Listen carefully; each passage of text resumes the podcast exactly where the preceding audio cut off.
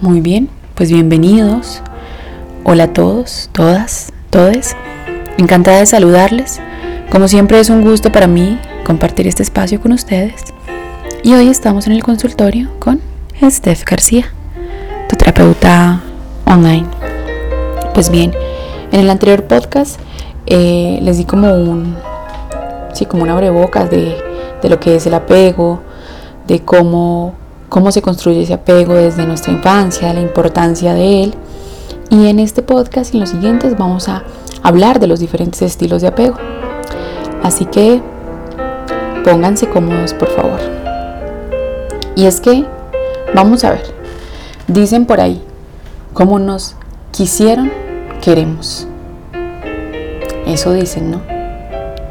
Como ya se los he contado, el apego es el sistema de vinculación que tenemos los seres humanos en las relaciones más estrechas, duraderas e intensas de nuestra vida. Mm, toda relación de apego necesita una figura de apego, ¿sí? Es decir, la persona con quien estableces el vínculo y en función de cómo se relacione, se comporte y se sienta esta persona contigo, se establecerá un tipo de apego u otro. En un principio, se supone que la relación pues con una figura de apego debería asegurar el cuidado, el desarrollo psicológico saludable. Pero lo que sucede en realidad es que estos vínculos, pues, bueno, ya todos sabemos, no siempre son así. A veces acaban siendo todo lo contrario. Pero según John Bowlby, el primer investigador de, los estilos de apego y de, de este campo, existen cuatro tipos de apego, ¿cierto? El estilo de apego seguro, ansioso ambivalente, evitativo o, evasivo y desorganizado, de los cuales solo uno es completamente saludable, mm, el apego seguro. Sin embargo, pues la mayoría de nosotros tenemos una mezcla de estilos de apego, así que vamos a verlos uno a uno. Creo que voy a dejar el estilo de apego seguro para el final. Vamos a empezar con los que nos interesan a todos, creo. Eh, hoy quisiera hablarles del apego ansioso o apego ambivalente. Y es que miren, en este apego se construye, se construye cuando el niño percibe a sus figuras de apego como personas mm, como inaccesibles, ¿cierto? Pero bueno, ustedes preguntarán, ¿cómo sucede esto? Porque dichas figuras no se muestran siempre implicadas en la crianza o en las necesidades del, niño, ¿cierto?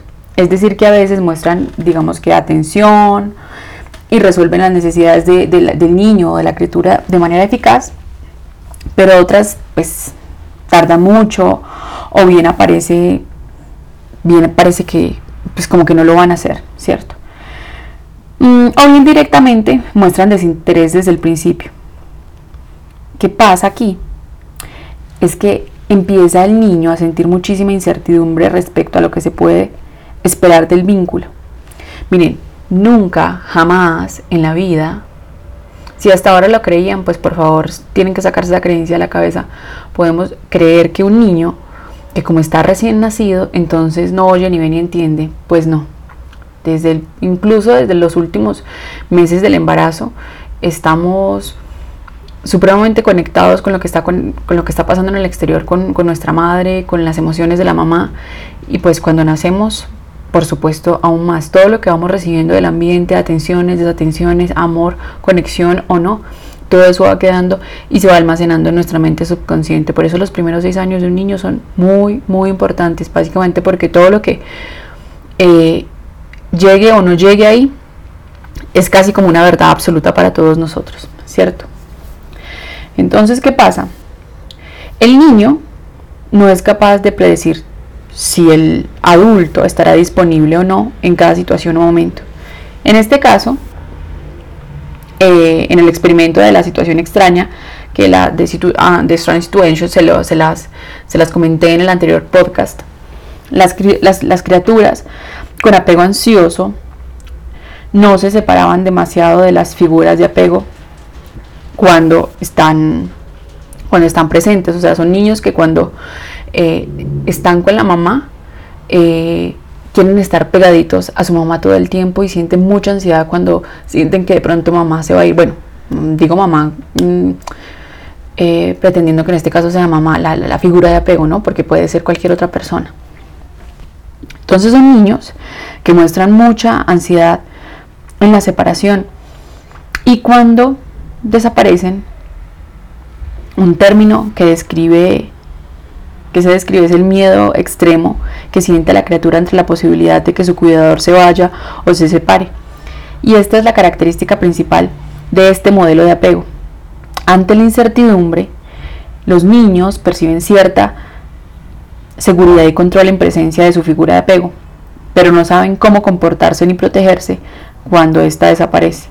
Y así empiezan a llorar con angustia, dejan de explorar el espacio y no se calman en presencia de desconocidos, eh, ante quienes que se muestran suspicaces. Y el tema acá se pone más interesante porque cuando la figura de apego regresa, eh, pues no es que cambie mucho la cosa. Parece que el niño sigue enfadado, por haberse sentido abandonado. Incluso en, la situación extraña que propuso la psicóloga Mary Ainsworth, eh, ella notó que los niños con este estilo de apego mm, ansioso o ambivalente, pues este estilo de apego, cuando su madre los iba a tratar de calmar, eran niños que arqueaban la espalda, ¿cierto? Como que no, no quiero que me calmes, porque si me calmo, eh, puede que te vayas de nuevo. Entonces presentaban, o eso fue un comportamiento que notaron en este tipo de niños. Entonces estos niños que se sintieron abandonados, pues van a tardar en calmarse. Y aunque su comportamiento será ambivalente, buscarán cercanía, pero rechazará cualquier contacto físico con, con la madre, con el cuidador. Bueno, pero ¿cómo se comportan las figuras de apego en el apego ansioso? Suelen ser cuidadores que se sienten incapaces de cubrir las necesidades de los niños, ¿cierto? Bien por no tener herramientas, por sentirse incómodos con la cercanía con la criatura, cuando esto los demanda en estos casos, y es más común que reaccionen negando las necesidades de la criatura, eh, digamos que desatendiéndolos, ¿cierto? o ignorándolos. Por ejemplo, los tildan de, ah, es que es muy caprichoso, o es que eso es un chantaje, o falta de madurez por su edad, etcétera, etcétera, etcétera. Pues tenemos que tener en cuenta que mm, cuando somos niños, cuando nacemos, cuando somos bebés, ni, ni es un capricho, ni todavía sabemos que es un chantaje, y todas nuestras necesidades deben estar cubiertas. Es decir, si lloro, necesito que mi mamá me atienda. Si tengo hambre, necesito que mi mamá me atienda. La forma en cómo se comunica un niño, la comunicación de un niño es por medio de su llanto. Así que si mi mamá me deja llorar por horas en una cuna, eh, pues bueno, es ahí donde se van creando esos, esas memorias, ese estilo de apego. ¿Y cómo reaccionan las criaturas a esta ambivalencia? ¿Cierto? Lo habitual es que se muestren muchísimo más demandantes con sus necesidades, haciéndolas todavía más visibles. Son niños que comienzan a gritar sin parar, lloran hasta que les presten atención, se niegan a cumplir las normas de sus cuidadores, eh, muestran agresividad explícita y esta reacción genera un círculo vicioso donde la criatura es cada vez más molesta y para los cuidadores eh, y estos se muestran cada vez más ausentes lo que refuerza la dinámica, ¿cierto? Y así, digamos que eh, estos niños al llegar a la adolescencia, eh, una persona con un patrón de apego ansioso tiende a sentirse inseguro, por lo que sus relaciones con sus iguales y primeras parejas suelen ser conflictivas, ya que siempre están anticipando un posible abandono, que pues al final se acaba propiciando y también termina generando muchos problemas para gestionar los celos. Eh, son personas que están en estado de hipervigilancia eh, hacia los comportamientos de la otra persona, su evaluación constante de que si, lo estoy, si me están queriendo lo suficiente o no, y otros patrones de dependencia emocional. Entonces las personas con un estilo de apego ansioso aprenden desde muy pequeñas que cuando no consiguen algo importante, deben insistir hasta que, hasta, hasta cansarse, hasta la extenuación, por decirlo así. Y aún así, es probable que no obtengan lo que buscan y se sientan rechazadas y abandonadas. Por eso, en la edad adulta, Digamos que estas personas buscarán constantemente una cercanía extrema con las personas de sus vínculos principales, ¿sí? Sobre todo con su pareja. Y a lo que me refiero con constantemente, digo constantemente porque suelen tener la sensación de que nunca tienen suficiente proximidad con las personas importantes para ellas. Y así viven con la duda eterna de si su pareja les quiere de verdad o no. Y de si el vínculo es verdaderamente sólido. Y estas dudas mm, son difícilmente mm, controlables, como, perdón, no controlables, sino mm, neutralizables, ¿sí? No tienen un interruptor que las apague. Por eso, eh, paradójicamente, estas personas siempre están buscando inconscientemente señales de que su pareja está perdiendo el interés en ellas. Y esto puede sonar raro porque precisamente su angustia nace de la posibilidad de que exista ese desinterés. Pero es lo que les genera pánico de verdad, es que su pareja les abandone. Y por eso, como mecanismo de control inconsciente, buscan todo el tiempo indicios que confirmen sus peores sospechas para poder reparar o revertir la situación y evitar ser abandonadas. Esto, desgraciadamente, da pie a profecías autocumplidas, ¿sí? Es decir, su pareja empieza a notar comportamientos extraños, a sentirse asfixiado por sus dudas y a terminar alejándose y cortando la relación. Por otro lado, los adultos con apego ansioso viven las emociones con gran intensidad y se centran en expresar las más agradables como el cariño, la alegría, de manera muy como exacerbada. Sin embargo, no acostumbran a mostrar las más desagradables, como el enfado. Mm, y son personas que les cuesta mucho expresar sus necesidades o decir que no o poner límites, ¿cierto? Efectivamente. Porque al hacerlo propician que la otra persona quizás puede que las abandone. En resumen, mm, son personas que arrastran en su edad adulta la inseguridad generada en la infancia. Para mí es muy importante que cada uno de ustedes vaya entendiendo cuál es su estilo de apego. A veces se nos hace muy extraño eh, poder identificar cómo es que yo en, este momento de mi vida tengo comportamientos dañinos, tóxicos o que no le sirven a la relación e irme a mi pasado a investigar sobre eso. Noto muchas veces que eh, queremos pensar que el problema está en el presente y no. La mayoría de las veces tenemos que ir a nuestro pasado, empezar a ahondar y buscar cómo fue ese vínculo con esa mamá. Yo se los digo a mis pacientes o se los explico así cuando los estoy hablando de los estilos de apego. Una madre que, por ejemplo, mm, tenga una depresión postparto es una madre que difícilmente va a estar disponible o que difícilmente va a tener, mm, va a poder atender mis necesidades de manera eficaz o las necesidades, pues, me refiero a las necesidades del niño.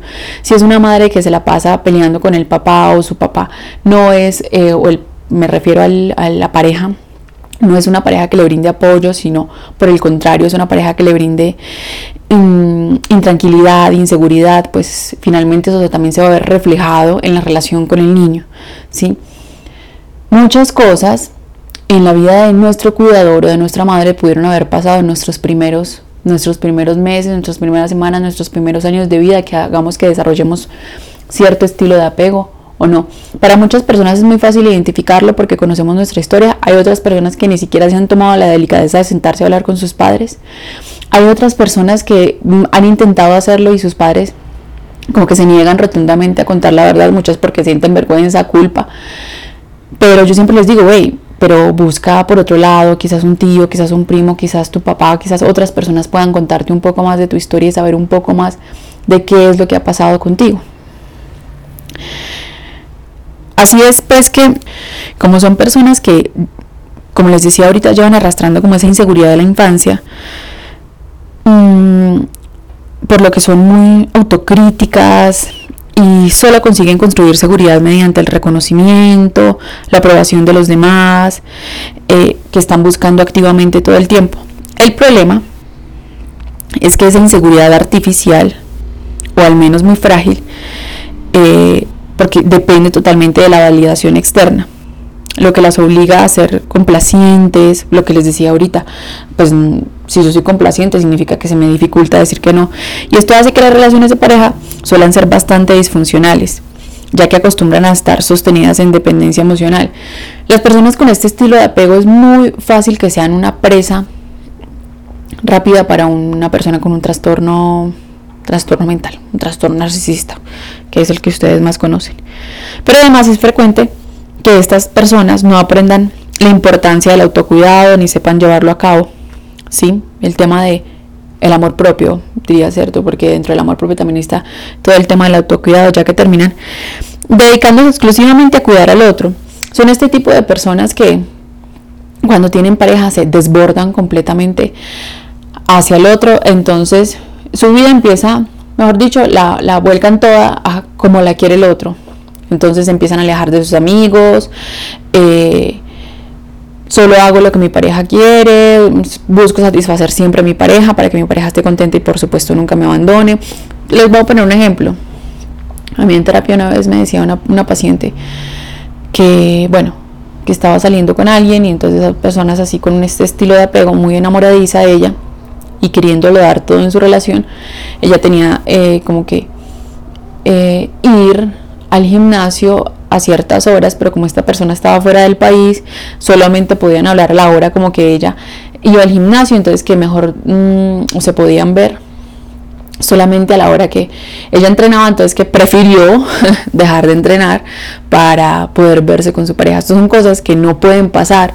Nuestro autocuidado debe primar. Lo otro, tendremos que buscar otra forma de negociarlo pero todo lo que tiene lo que supone nuestro bienestar, nuestro entorno, las relaciones con otros, lo que me gusta, mis hobbies, son cosas que tengo que seguir teniendo y permaneciendo en una relación, porque tengo que entender que aunque esté en una relación de pareja, pues sigo siendo un ser humano individual. Entonces son personas que se les dificulta cada vez más que presten atención a sus propias emociones, a sus necesidades y que aprendan a identificarlas y a expresarlas. Por eso les cuesta mucho no solo ver, perdón, no solo ser responsable efectivamente con los demás, sino sobre todo consigo mismos, ya que asocian comunicar, establecer acuerdos y límites y ser sinceros con poner en riesgo el vínculo. Entonces prefieren no, hacerlo, ¿cierto? Para entender esto mejor, eh, pues les voy a dar como un ejemplo como más, más claro. Entonces, vamos a hablar en este caso de, Laura y de Dani. Imagina ahora que Laura tiene un apego ansioso, ¿cierto? Cuando Dani le escribe después de dos semanas con él, le dice, hey niña, no sé nada de ti, ¿cómo estás? Es muy probable que Laura ya la haya escrito varias veces preguntándole qué le pasa, por qué no da señales, etcétera. Y es muy probable que en ese tiempo Laura se haya sentido muy abandonada, se haya sentido mm, culpable, preguntándose qué ha hecho mal para que Dani se haya desaparecido y haya pensado formas de que Dani vuelva para dejar de sentirse así. Por eso, cuando Dani le escribe, Laura se siente así, llena de eufórica, se siente feliz y contesta también como si no hubiera pasado nada y no, como si no lo hubiera escrito cinco veces durante todo ese tiempo que no obtuvo respuesta. Luego, lo que pasa es que Laura reprime todo esto para poder seguir en el vínculo y mantener la seguridad, por supuesto ficticia, que le da a saber que vuelve a tener la atención de Dani. Entonces creo que con este ejemplo es más fácil ver por qué es un apego ansioso un buen caldo de cultivo para las relaciones sin responsabilidad afectiva. Para finalizar entonces, los niños que han sufrido un apego inseguro, ansioso o ambivalente pueden desarrollar un trastorno de personalidad el día de mañana. Y según unas estadísticas que estuve leyendo, eh, este estilo de apego sucede en un 10% de los estilos de apego. Los trastornos más frecuentes, los trastornos más frecuentes eh, son el trastorno por dependencia emocional y el trastorno de personalidad límite. Y el 92% de las personas que sufren trastorno límite de la personalidad presentan un estilo de apego inseguro ambivalente. Por supuesto, y aquí les voy a recordar las características principales de un adulto o de una persona con este estilo de apego es que tienen mucha necesidad de aprobación, sienten mucho miedo al rechazo y relacionan, eh, disculpen, y desarrollan relaciones de dependencia emocional. Bueno, yo sí les quiero decir algo. Yo sé que a veces mm, cuando escuchamos este tipo de información empezamos a pensar, nuestra mente empieza a pensar es como, bueno, ¿y cómo hago para salir de esa situación? La única es haciendo un proceso de autoconocimiento, de mejorar nuestra autoestima, de reconocer cuál es nuestro estilo de apego y por supuesto eh, ir, empezando a bueno, sanar nuestra relación con nuestro niño interior, todas estas cosas, pero no significa que como yo tengo un estilo de apego como este o predomina un estilo de apego que no es sano, no significa que voy a tener siempre relaciones sanas, insanas. Significa que tengo mucho trabajo por delante eh, para poder crear un estilo de apego seguro. Porque la persona que quiere, pues puede trabajar en ello y aprender a relacionarse de manera segura. Está claro también que hay algunas personas que debido mm, a sus experiencias pasadas, a mucho trauma, se les va a hacer un poco más difícil y quién sabe si en algún momento pues, puedan terminar desarrollando un, estilo de apego totalmente seguro.